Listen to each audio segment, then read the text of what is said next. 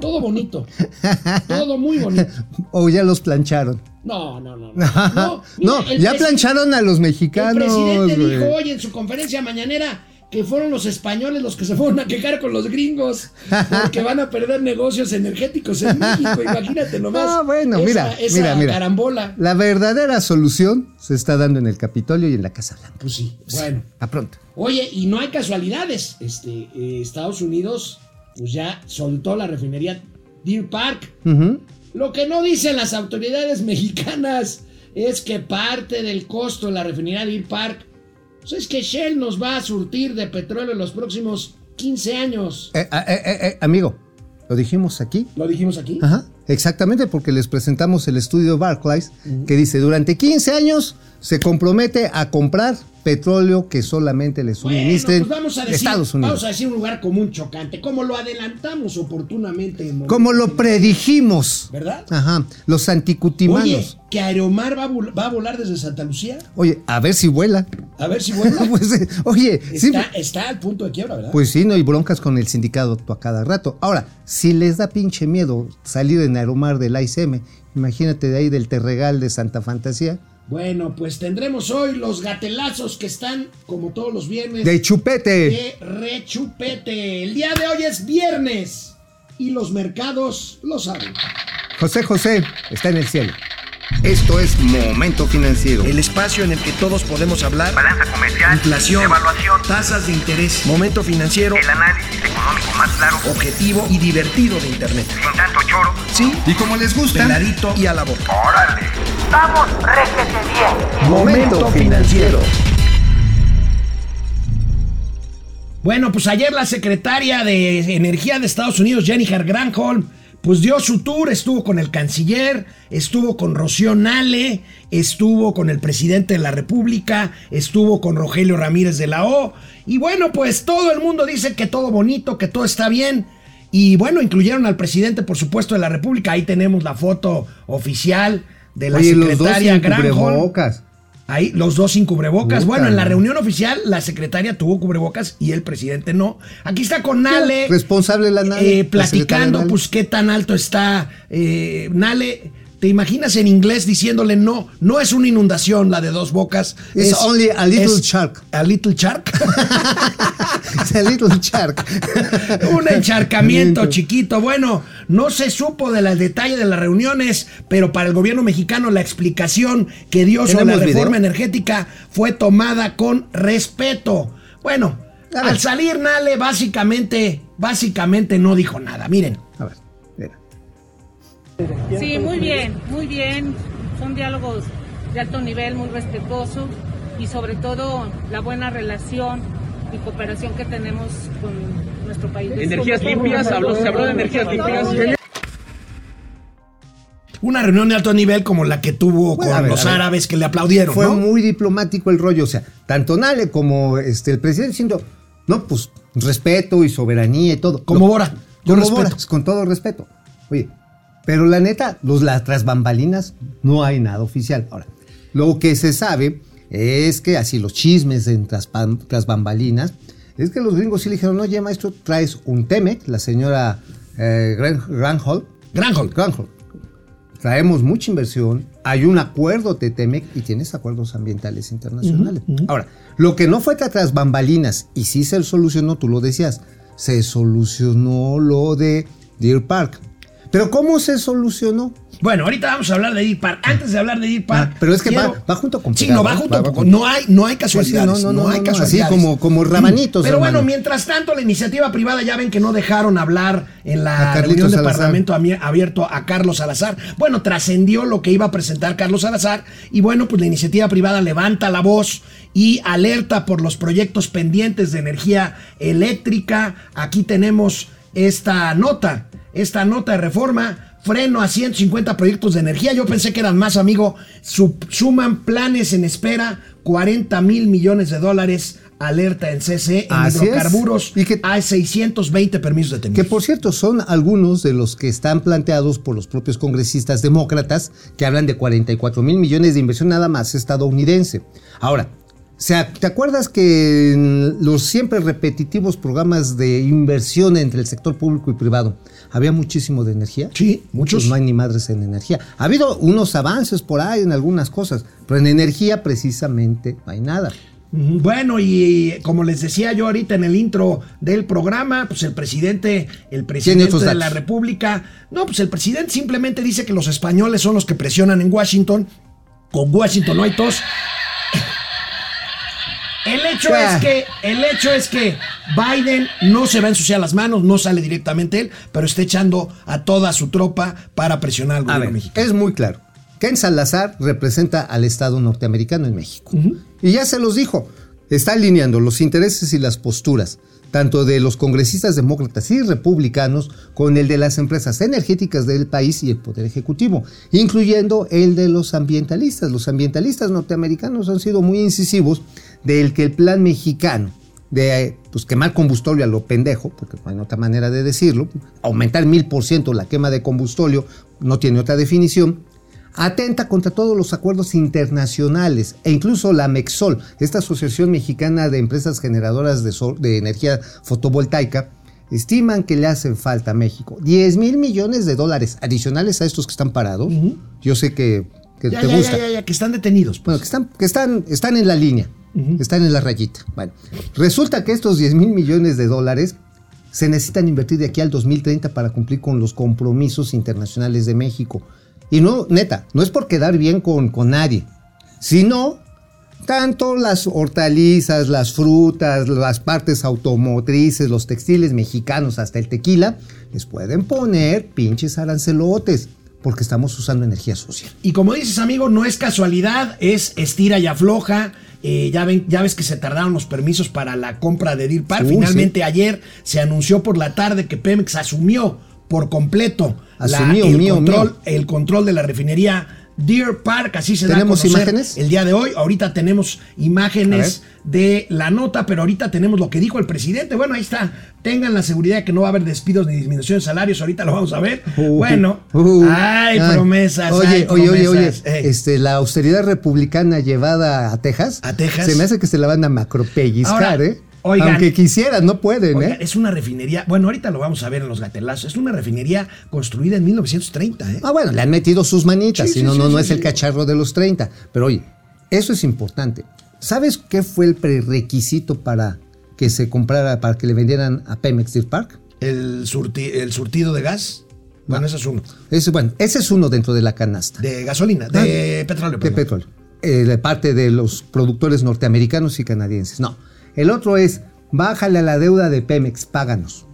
¿Y por qué crees que salieron los 3 mil millones de dólares para pagar la deuda de Pemex en diciembre pasado? Bueno, pues que por está. cierto, es la misma cantidad de dinero, ya lo confirmé, que salió de los fideicomisos para este, hospitales, para atención de niños. con cáncer. 3.500 millones de dólares. Exactamente. De ahí salió la lana para pagar Deer Park. Pero bueno, el Pagar- presidente, el presidente presumió la operación, ya sabe, una maravilla, es una buena noticia, que había adelantado desde ayer, pero le ganaron la nota ayer en la tarde. Vamos a ver qué comentó hoy en la mañanera el presidente de la. República. decidimos adquirir la parte de Shell para que el 100% de las acciones sean propiedad de la nación, de México. Con esto se avanza en el propósito de que podamos procesar todo el petróleo crudo que se produce en México y convertirlo en gasolinas para dejar de importar gasolinas y diésel, Eh, tener eh, autosuficiencia energética. Los tecnócratas se dedicaron a vender bienes de la nación. Es un hecho histórico que ahora estemos comprando, aún de manera simbólica, ¿no? Eh, solo una empresa, una refinería, pero es un viraje completo en la política de nuestro país. Amigo, estoy absolutamente Anonadado. seguro. No, estoy absolutamente seguro que el próximo miércoles la señorita Vilchis va a decir en su sección quiénes quieren las mentiras, que el presidente de la República mintió al decir que con la compra de Deer Park se podrá suministrar petróleo crudo de Pemex para poder refinarlo, porque en los próximos 15 años será Shell y Oye, nada pero más además- Shell quien surta Pero- de petróleo pero además hay una, a Deer Park. Además hay una realidad físico-química ineludible, Domanito. lo pesado que eres. A huevo, a huevo, eso es es tan pesado el crudo mexicano como Mauricio Flores No, Arellano. es peor. Y ya estoy hablando muy cañón. o sea, ya, ya más crudo que yo está cabrón. Con, Pero eso, con eso te digo todo. imagínate, de, eh, de Xachi, el petróleo sube. Isachi es un pozo mexicano. No, no, no es un pozo, es un Es campo. un- es un campo con muchos pozos. Bueno, Perdón. en ese campo llevan los barcos, pero llegan los barcos de bandera usualmente liberiano, panameña, que van a Europa, ya con petróleo ligero para hacer la mezcla. Y ahí directamente echan el pesado porque no lo pueden transportar, tendrían que llevar calderas debajo de los ductos o los barcos Pero para amigo, entregarlo. ¿estás diciendo una barbaridad? No, es la verdad. Es que estás diciendo que es pesado porque pesa mucho. Es pesado por denso. Pues por menso. No, porque pesa. por menso otras que- cosas. Bueno, pues tienes que mezclarlo con petróleo ligero para que no sea tan. O sea, para que quede tan crudo como yo, pues. Ah, bueno, Sí, está bien. como- oye, El- nada más esto. A ver. Vale más vender el, petróleo pesado mexicano en Estados en Europa que en. Estados Unidos. Pues Claro. tiene un mercado ya. Ahora, por Tiene eso. es- como dos dólares de Por eso es absurdo decir que vamos a dejar de exportar el único negocio rentable que tiene Pemex en la actualidad, que es exportar su crudo pesado, pesado, pero tiene compradores, tiene quien se los compre. Ah, ahora, tiene cierta lógica, pero no necesariamente va a pasar así. Comprar Deer Park, pues decir, vamos a suministrarnos y, eh, propia gasolina y no vamos a estar gastando algo así como 500 mil millones de dólares a la importación y por lo tanto todo el IEPS viene para el Estado mexicano. Deer Park tendría algo de lógica si no hubieran construido dos bocas, Mm. si hubieran comprado esa refinería, quizá otra, que hubiera Sí, tenido reparado, cierta lógica reparado, económica, reparado las porque además está otras- trascendiendo que ya el sobrecosto de dos bocas ronda el 40%. Oye, pero además hay otra cosa que es muy importante decirlo.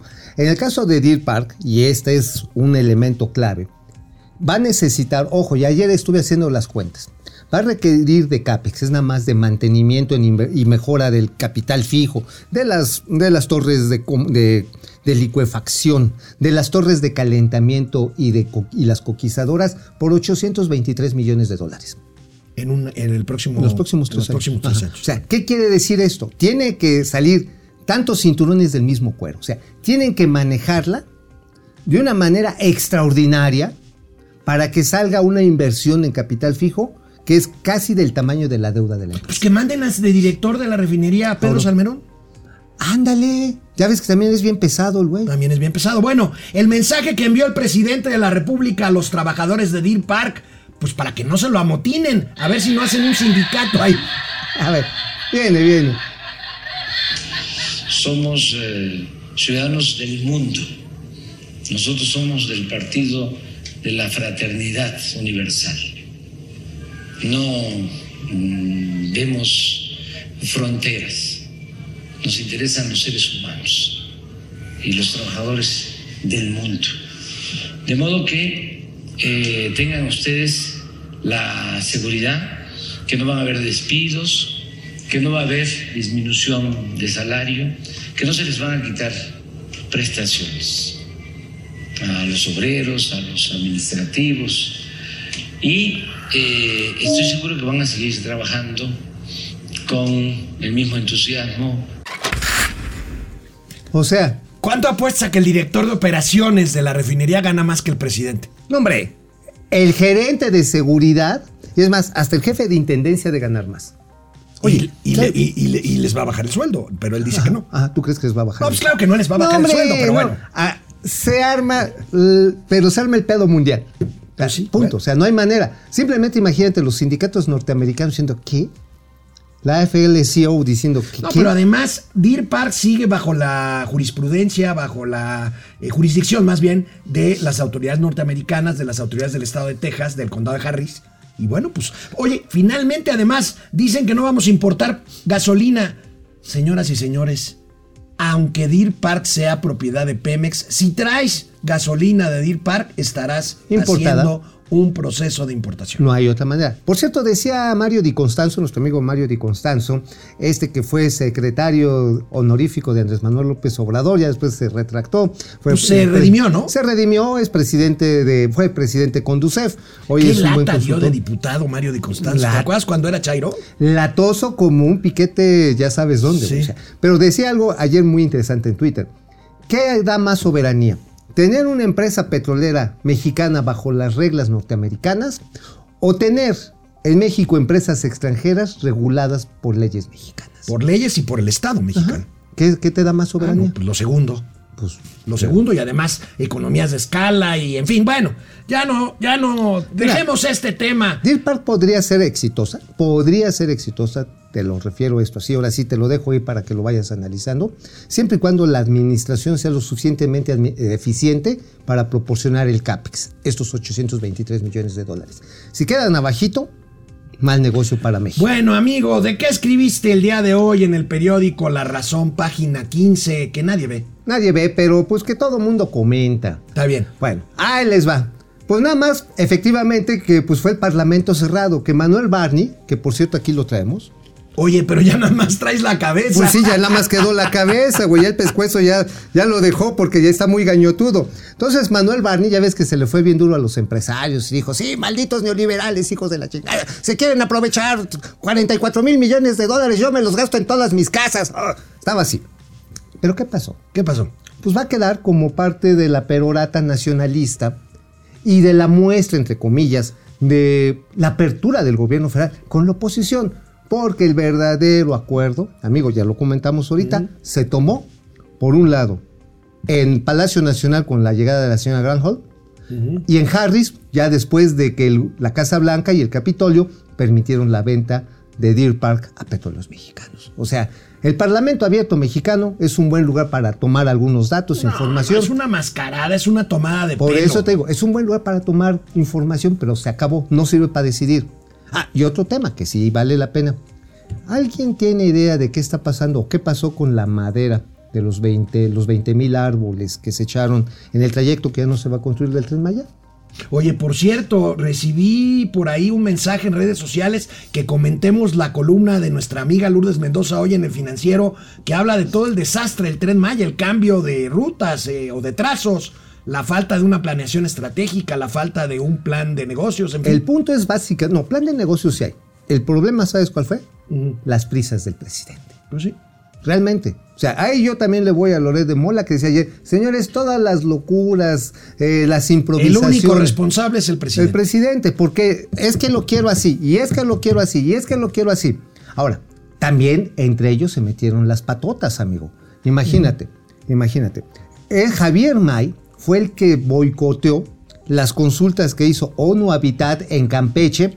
Ya habían llegado a acuerdos, ya habían llegado a acuerdos con los que estaban en torno a la, a la vía en Calquiní. Ya habían votado. ¿Y qué, qué crees que llegó ahí este, a mover el, el- el atole? Llegó a mover la que ahora es la responsable en Cancún del Tren Maya, que era la encargada de registros documentales en la Secretaría del Bienestar. Una chavita que no tiene. Fue, era brigadista. Que dicen las malas lenguas que hay personajes ahí cercanos a la jefa de gobierno, ¿no? Exacto. Y le boicotearon la consulta. Y por eso el tren se fue a la Burger, ya no entró a Campeche y se tuvo que quedar pues como a 10 kilómetros. Ahora, el caso es que es un desastre el tren Maya. No, ¿no? pues es que, a ver, se van metiendo entre las patas. Traen proyectos inconclusos. ¿Por qué? Porque quisieron hacer todo de un chingadazo y no se hace así. En vez de ir haciendo tramitos, por así la metiendo de pedacito en pedacito, Oh. pues sí, a ver, ¿qué era lo más fácil, hermano? Hacerlo de Cancún a Mérida. Y estrenas algo. Y ya después dices, oye, vamos a echarnos de Mérida a Escárcega. Ah, mira ya. Oye, vamos a hacer algo de Cancún a Playa del Carmen. Y vas por, o sea, pian pianito, vas con cariñito, así como, como en la terapia de caricias, güey. O sea, vas así, sabroso. Pero, pues lo quieres echar a la fuerza todo y ya pasó esto. Pues sí, pues bueno, este desastre. Vamos a hacer una pausa para los comentarios de regreso. ¿Quién va a volar desde Santa Fantasía? Ah, eso va a estar re bueno. Vamos. Aerolíneas del Bienestar. Señor. ¿Y ahora qué le pasó a Doña Austeridad? Ya se, se disfrazó de Comisión Federal de Electricidad. Qué barbaridad. José Almazán Mendiola dice, en los hechos el gobierno de México Oye. pagó la deuda de Shell. Oye, ya quedó como, como pájaro dinosaurico. Amigo, amigo, ponme atención, co- como pterodáctilo. Ah, como pterodáctilo. A ver, en los hechos, dice Pepe Almazán, el gobierno de México pagó la deuda de Shell y además no compró la refinería de Deer Park, sino le traspasaron un contrato de compra de crudo por 15 años con la propia Shell. ¿Qué ganó México? ¿No se supone que la refinería era para dejar de comprar crudo y refinar el nuestro? Pues es que simple y sencillamente no era posible refinar el petróleo mexicano por las razones físico-químicas del crudo. Por mexicano. pesado. Por pesado, por pasado de pesado. Mau Ríos, estamos exactamente a dos meses que se inaugure el aeropuerto Uy, más grande y moderno del mundo. Ni los chinos lo tienen. Bueno, y no hay una sola línea internacional que quiera volar ¿Cómo no? a él. No, no. no. Avenza, la aerolínea. Ah, la de, la de Venezuela. la de Venezuela. ¿Quién sabe con qué chingos vaya a volar? Pero Fidel Reyes Morales, los hidroaviones de Aeromar. Ráfaga Martínez, saludos a Shell- al Shell y al Pemex de las finanzas. Oye, pero ¿quién le está vendiendo qué a quién? Pues no, mejor no ¿Qué digas te estoy nada. traspasando qué? Jesús Saga, saludos limones financieros. Oye, sí, pinche limón. No, no manches. Marian Sabido, buen día a los tíos financieros. Ya es viernes y ya ha superado el Omicron, así que vámonos. Vientos. Qué vientos, bueno. vientos, qué bueno. Bien, Marian. Eh, Edgar Prieto, ¿qué interés es el que pagará por el préstamo para comprar la refinería? ¿Cuál será el pago más el interés? Seguramente es la misma tasa en la que está reestructurando Pemex, que creo que quedó como en 4% en dólares, que es muy alto, Es altísimo. es altísimo. Más un refinanciamiento, creo que es en el caso de Pemex a 5 años. O sea, nada, están pateando, pero salió más caro. Flor Roy, eh, Mau, Au- Alex Mau, lo que no dice el presidente es que si le vamos a seguir comprando el petróleo a Shell durante 15 años para DIR par, no hay manera de que bajen el costo de producción. Pues no. Bueno, depende, ahora sí, va, eso depende del mercado, depende de cómo va a estar el precio del petróleo. Pues sabes qué es con qué no puede competir el- eh, la producción de, de Shell, bueno. México con respecto a Shell, por los salarios estadounidenses. Genaro, Eric, eso sí. ¿Mm? Eso sí, Genaro, Eric, la ante la reforma energética no queda otra que empezar a comprar velas. Lía San Ciprián, en México no tenemos petróleo, le dijeron, no, no hay. Muy poquito. Mente pensante, miente como respira. Francisco García, buen día. Se presume la compra de una refinería con altos costos para los próximos 15 años mientras el mundo anuncia el aumento en la producción de autos eléctricos. Pues sí, vamos, vamos en sentido Pero a ver, pero a ver, a ver, contrario. hay que hacer un comentario. Sí, los autos eléctricos van, pero está siendo más lento de lo que estábamos esperando. No, pero es, es la Sí, tendencia. sí, pero a ver, 2% de todos los autos que se sí, en el mundo. está bien. Y en México no llega ni al punto Pero eso no justifica seguir apostándole a la refinación. Mira, apuestas cuando tienes perspectivas de mercados residuales, es decir, cada vez voy a ir vendiendo menos, entonces ajusto mi capacidad a esos mercados residuales a 15 o 20 años. Está sobredimensionada, por tanto, la capacidad de refinación en México, cierto. ¿Qué sería más, más sensato?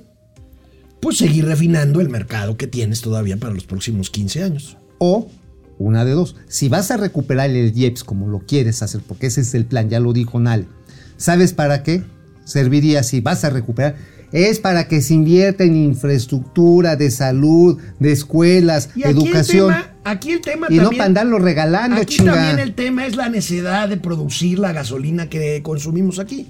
Autar- una autarquía ser, Autarquía. cerrada. Bueno, Manuel Licea, Encrático. buen día para todos y mejor fin de semana. Cuídense, Ay, el bicho anda desatado, sí, cierto. Oye, sí se disfrazó de Omicron más bien aquí. Carlos González, nos sale carísimo los caprichos del Prezi. Ferrangel, no tiene chiste refinar, es como usar una olla express. Solo préndele y cuídale la válvula. Doctora Mauri Serrano, ¿y si ya le cambiamos el nombre a Tren Olmeco? Híjole. Qué grueso, Olmeco, qué duro, qué Pa- duro estuvo. Patecat, Cielma, desastre, la 4T. Oye, te digo dónde nunca va a pasar. Chile. ¿Tú sabes dónde nunca va a hacerse el tren ¿Qué? Maya? El tramo que están planteando de Palenque a Coatzacoalcos. Sí lo van a hacer. Pero pues no que de Palenque iba ya directo a. No quieren hacer un ramal a Coatzacoalcos. Y luego. Pues ahí, no va, ahí no van a pasar, pero ni. Juan Nada. Manzanero, muy buenos días, señores. Saludos desde la Blanca. Mérida. Saludos. Saludos, Bueno, saludos. vámonos a seguir con la información. Hoy estamos a 21 de enero, exactamente a dos meses que se inaugure el Aeropuerto Internacional. Felipe Ángeles de Santa Lucía. Y según la Asociación Sindical, según la Asociación Sindical de Pilotos Aviadores, la ASPA, Aeromar estaría por anunciar que trasladará ¿Quién le- sus operaciones a Santa Oye, Fantasía. Oye, ¿Quién habló de ASPA? Aspa, Sí, de ASPA, de, a nombre de los pilotos aviadores. pues eh, eh, el secretario general, ¿no?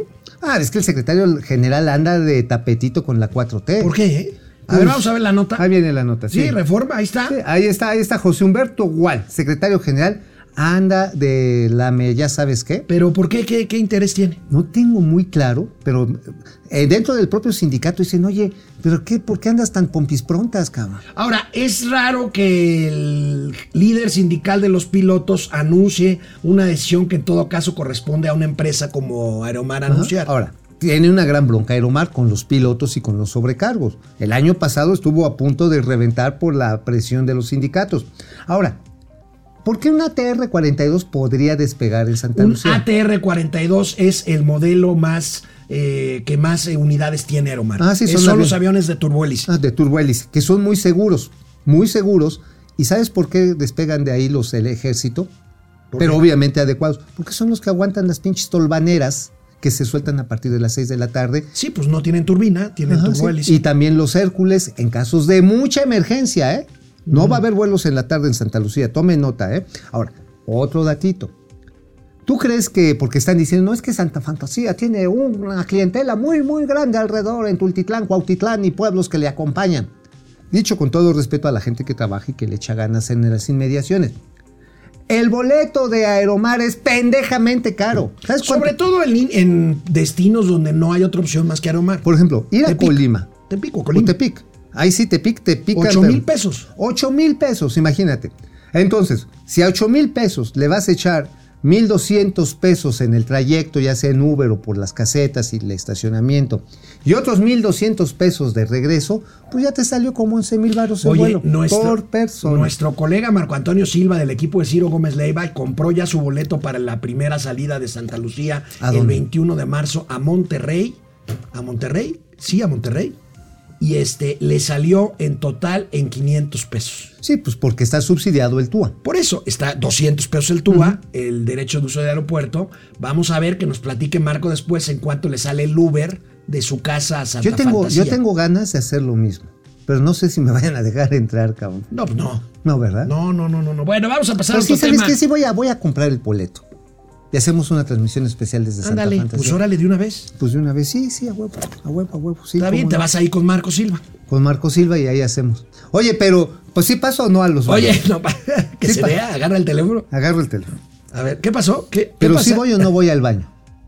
No, pues. Ah, ah, pues para que estrenes también ahí el- al rudo. Al rudo. Echamos a pelear al rudo. Bueno, antes de la pandemia, antes de la pandemia florecieron empresas que eh, ofrecen esquemas de coworking, quiere decir empresa, eh, oficinas compartidas, o sea, en lugar de rentar una oficina fija por años o por meses, pues rentas el espacio, una oficina, una sala de juntas, esta, este, este tipo como iOS, como eh, Oficinas compartidas. WeWork.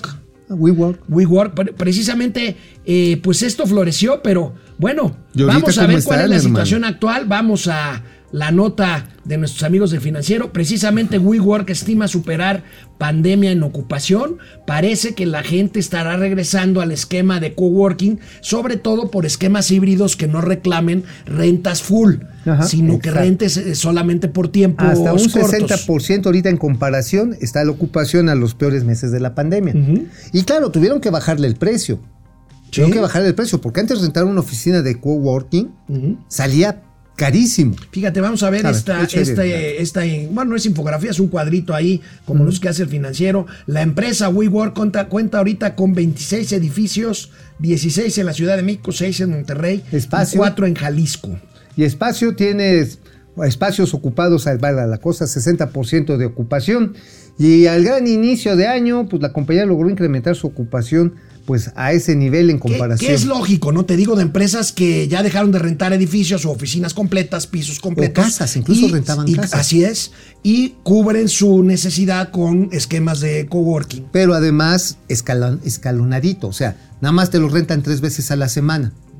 O dos. Sí, sí, sí, sí, para sí. reuniones ahí, de tal a tal horario, pago la parte que, que utilizo y ahí te ves. o el eh, cubículo del ejecutivo que ya lo hayan corrido de casa Este, Hoy también. Y necesita estar ahí. Pues, pero tres- es que también horitas. mucha gente, acuérdate, los departamentos en la Ciudad de México, Monterrey y Guadalajara tendrían a ser muy chiquitos. Sí. Mira, para que vayas dando una visión de esto, eran tan pequeños que la gente tenía que hacer su vida extramuros. En la oficina, en el restaurancito cerca de la oficina, eh, en el bar que estaba ahí a tres Starbucks. calles, en el Starbucks. Porque hacías así tu vida. Pero después cuando te tienes que apandar, resulta que tu espacio de casa pues no te da para tener chamacos haciendo escuela en línea, tú menos haciendo home office y con la señora, el señor o lo que sea dándote guerra todo el día y los perros ladrando. Bueno, bueno, vamos a pasar a otro tema, amigos, si me lo permite, sobre Banamex. Ya ves que trascendió que Banorte sería el más seguro comprador de Banamex es. que vende City. Bueno, ayer el director general de Grupo Financiero Banorte, Marcos Ramírez, sin asegurarlo por completo, dijo que sí iniciarán o sí iniciaron ya un análisis sobre la oportunidad de comprar Banamex. Están en la especulación absoluta, pues también esto tiene que ver, amigo, pues con el precio. Están ahí jugándole para definir precios, ¿no? Bueno, mira, considerando que Marco Ramírez es una de las cabezas más brillantes del sector financiero, este, pasen la foto, por favor, porque si no el chiste queda incompleto. a ver, Ahí está ahí Marco está. Martínez, de las grandes cabezas más brillantes del sector financiero. Sin lugar a dudas, no se Eh. está yendo con la finta. O sea, no se está dando con Es la muy finta. bueno, Marcos. Claro, claro. Porque comprar Banamex está pelón, cabrón. A ver, tienes que ver primero quién va a ser el due diligence y quién va a ser el banco de inversión. Y esto ahorita no lo sabemos. No sabemos, bueno, sabemos que quiere eh, Citibank vender todo en el morzolote, tienen todo el puerco, pues, ahí está. Pero realmente se puede comprar todo. Digo, un banco como Banorte, que ha avanzado mucho aquí en la parte digital, como lo ha hecho Azteca, no sé si quiera llevarse entre todos los activos, se quiere llevar las oficinas, ¿eh? Bueno, pues habría que ver. Acuérdate que que ver. Igual y sí, a lo mejor hay Está la puntos. Fore, Ajá. está Seguros. ¿Eh? O simplemente, a ver, ¿qué cartera automotriz me conviene? ¿O qué cartera hipotecaria es la buena? ¿O me tengo que llevar también la que ya está tronando? Bueno, pues vamos a ver. Por cierto, Banorte, Banorte reportó resultados de 2021. Muy buenos, y ¿eh? Tuvo una utilidad buena, 20 15%, perdón, en el año 2021. El índice de cartera vencida del banco está en el 1%. Nada más para que se den una idea, 1% un banco sano. Un banco sano. El Banco del Bienestar trae una cartera de arriba de 35% vencida. Nada más, nada más. Digo, pero eso tiene una, una lógica, el, el Banco del Bienestar. Están regalando la lana, nuestra lana. No, La lana Lana pública. nuestra, es la que están regalando. A ver, pero regresando a Banorte. La cartera es muy sana porque es banca comercial. A ver, El vamos a ver 1% la cartera vencida. La gráfica Ajá, a ver, por favor. de... Ahí está. Ahí está. Pero ¿sabes qué es bien importante? Que tiene un nivel de capitalización de 24.5%. ¿Esto qué quiere decir? Es casi, casi, casi el doble de lo que tiene, No, más del do- ah, más del- de, de lo que dice eh, Basilea 3. el triple de lo que requiere Basilea 3. Basilea no, 3. Basilea es 12. Basilea 12, 3, ya- no, ya no el 8, me Ya quedé- ya me 12. quedé en Sí, el te 8. quedas en los 80, hermano. Sí, el doble. El doble. El doble. O sea, el estándar internacional para bancos, bancos, bancotes es el 12%. Banorte tiene arriba del 24%. Y tiene un índice de liquidez, que quiere decir liquidez, como cuando tienes el vaso lleno, ¿no? O sea, que no te lo dejan lleno. 240 y tantos por ciento. Es decir, la capacidad de responder ante cualquier reclamo de, de un cliente que quiere retirar su inversión, sus ahorros, la chingada, no tiene ningún problema. Bueno, pues vamos a ver, vamos a ver eh, qué va avanzando esto. Van a ser muchos meses los que hay que esperar para finalmente ver en qué termine lo de Banamex. Oye, porque ¿sabes qué? Yo creo que ahí sí la Secretaría de Hacienda va a hacer bien que les diga, ok, sí, sí, Tim, pero ¿sabes qué? De esos valores que vas a vender, saca el bono, el pagaré Fobapro a IPAP de, las, de la cartera mala que te tuvimos que comprar. El Bad Bank. Ajá, el Bad Bank, sácalo y vende el, banco bueno. Y a nosotros nos pagas lo que te Bueno, pues vamos a comentarios para regresar con los gatelazos de este viernes. Bueno, pues vamos a más ¿Qué comentarios. dicen los comentarios? Eh, Juan Manzanero desde Mérida, Ay, Mau. Ríos, es nomás eh, quién vuela en Aeromar. No, sí hay mucha gente que vuela en Aeromar. Sí, pero pues no muchos.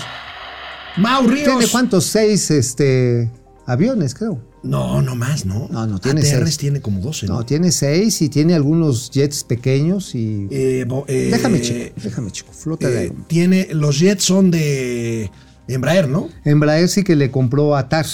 Gustavo Velasco, el TUA anda en 600 en el Aeropuerto Internacional de la Ciudad de México, estoy mal. Sí anda como en 600, 800 el TUA, ¿no? Oye, por cierto, hablando de eso, del subsidio que se le está dando a Santa Fantasía, Isidro, Isidoro Pastor, que es el encargado del changarro, allí en Santa Fantasía, dice, no, nada más los tres primeros años vamos a necesitar pues, como 900 millones de pesos de subsidio. Pues ahí está, Pues amigos. es su dinero, no, No es su dinero. para que vean. Aleluya, que hospitales llenos, negocios vacíos. Ah, caray.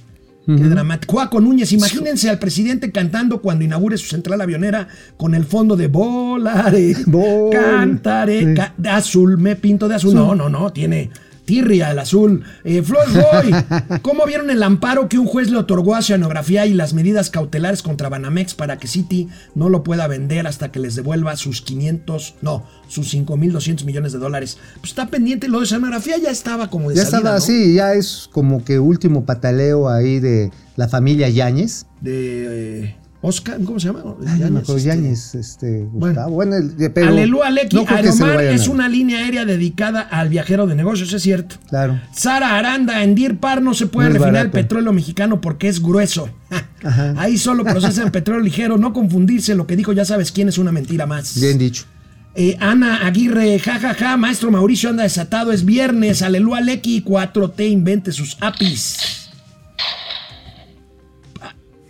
¿Su app, su App qué? del bienestar, El app app del del bienestar. bienestar. API del bienestar. Dije, por Dios, Ve- Dios Vegeta y Goku de las finanzas, los amo mucho. Gracias, José, la parte más bonita de mis días. Gracias, Pupi Noriega. Los Pupi. domis financieros, como yo, les deseamos un excelente fin de semana. Fuchi, efectos secundarios. Oye, a ver, una dato, encuesta. dato, dato correcto de, Aeromar. Tiene 14 ATR está, 42. ¿qué huele? Yo te decía que 12. No, pero te quedaste. Pero sí tiene dos ATR 72 600, que son, digamos, los más modernos, los más larguitos. Ajá, sí, porque unos son de 48 y otros son de 68 pasajeros. Bueno, pues una Son pequeña 14, encuesta que 16 les hacemos en nuestra página, ¿Qué en, dice? no, ¿Qué en nuestro dice? Facebook. Los gringos le habrán leído la cartilla la 4T sobre la reforma eléctrica. Me canso, ganso que sí, 88%. No, fue un diálogo respetuoso y de alto nivel, 12%. Vamos a los gatelazos porque se nos acaba El el, tiempo. programa y es viernes. Vámonos. Bueno, el primer gatelazo de este viernes es cortesía de ¿Quién? Martí Batres, Martí Batres, quien nos platica su estrategia para reducir, para reducir la posesión de armas. ciu- Arráncate. en la ciudadanía capitalina. Arráncate, Martín. Le hago un llamado especial a las mamás y a las abuelitas que en un descuido, cuando no estén los hombres en la casa, tomen el arma que está ahí y se la traigan.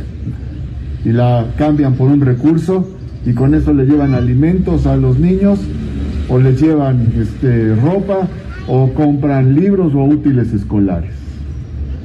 Quiero pedirle su colaboración especial a las abuelitas y a las mamás que en cualquier momento que puedan, que se descuidan quienes llevaron el arma a la casa, sacan el arma y se la traen aquí y se van a llevar un recurso económico que va a ser bueno para su familia y va a ser muy importante quitar ese instrumento que puede hacer un grave daño. Saquemos las armas de los hogares. Ahora tenemos una gran oportunidad y estamos multiplicando los puntos para que haya muchos lugares en la ciudad, en las parroquias, y ahí se puedan entregar estas armas. Oye, ¿y entonces ¿qué- quién va a defender a las mujeres cuando llegue el marido violento y las madre?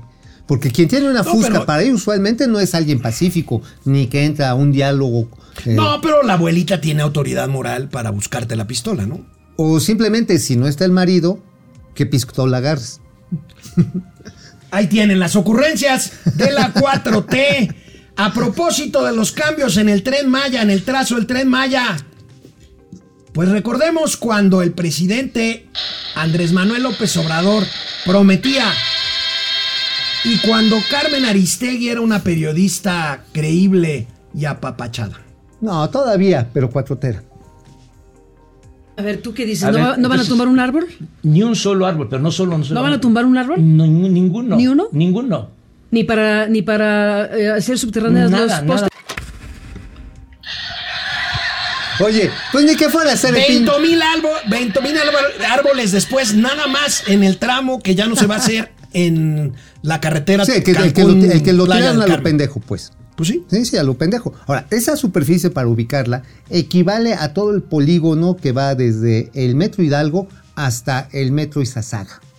¿Y qué tiene que ver el metro? Nada más para que el- veas la superficie, es básicamente el centro histórico, la superficie. Esos 20 mil árboles ocupaban. Es como si hubieran más o menos talado el equivalente a unas 15 alamedas.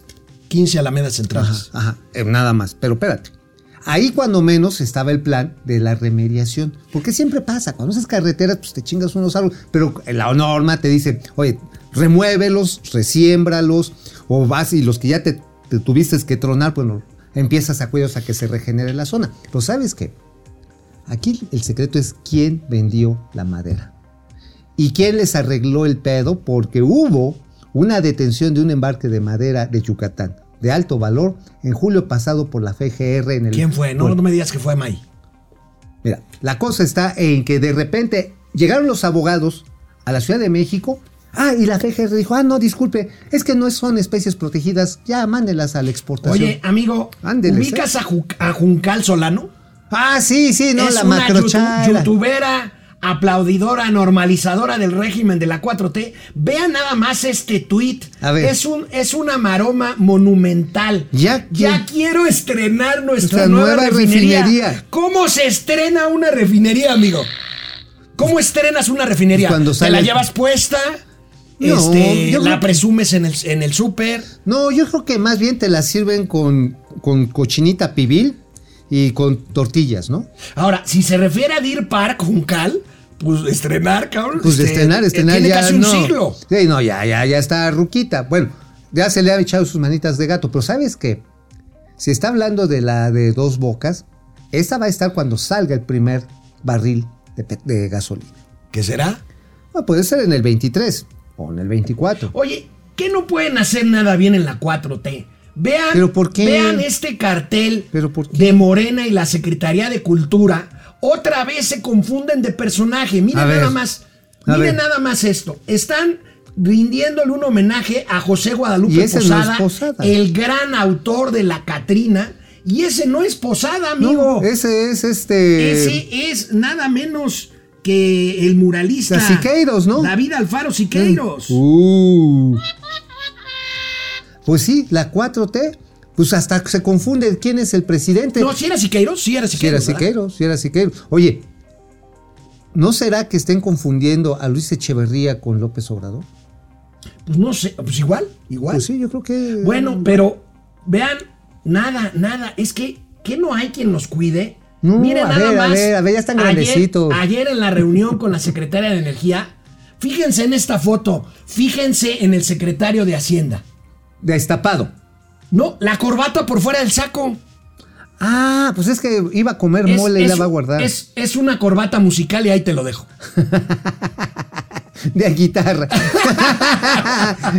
Oye, pero lo, pero lo que sale peor es que están sin cubrebuche. Sí, sí, sí. Sí, ahí sí, se la. Bueno, Ebrard no, porque él es listo. Sí, sí, no, y la tía Oiga, Tatis. a ver.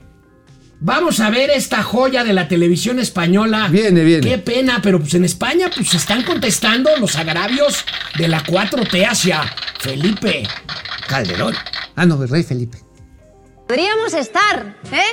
Porque si hiciéramos caso a determinados consejos que nos envían algunos dirigentes del mundo, pues la pandemia habría acabado hace un año y la humanidad un ratito antes.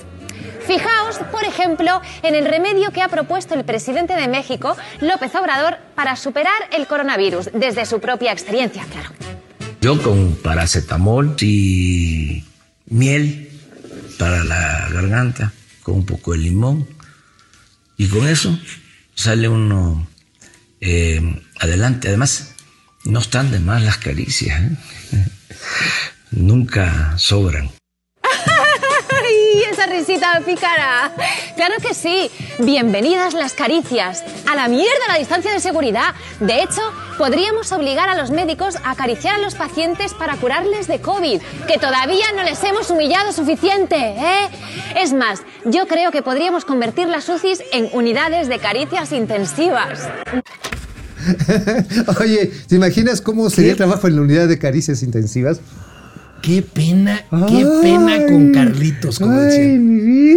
Oye, UCI, unidad de cuidados intensivos, Sí, no, vos- unidad de caricias intensivas. Ajá, ¿te imaginas? Pero si no hay quien te atienda, ¿con cómo te atiendes con las caricias intensivas? Bueno, amigos y amigas, vámonos ya. Vámonos. Es viernes, cuídense, por favor, protéjanse. Esto está desatado, el Omicron está desatado. Todavía hay mucho pinche susto. Todavía hay mucho susto. Nos vemos, nos vemos el lunes.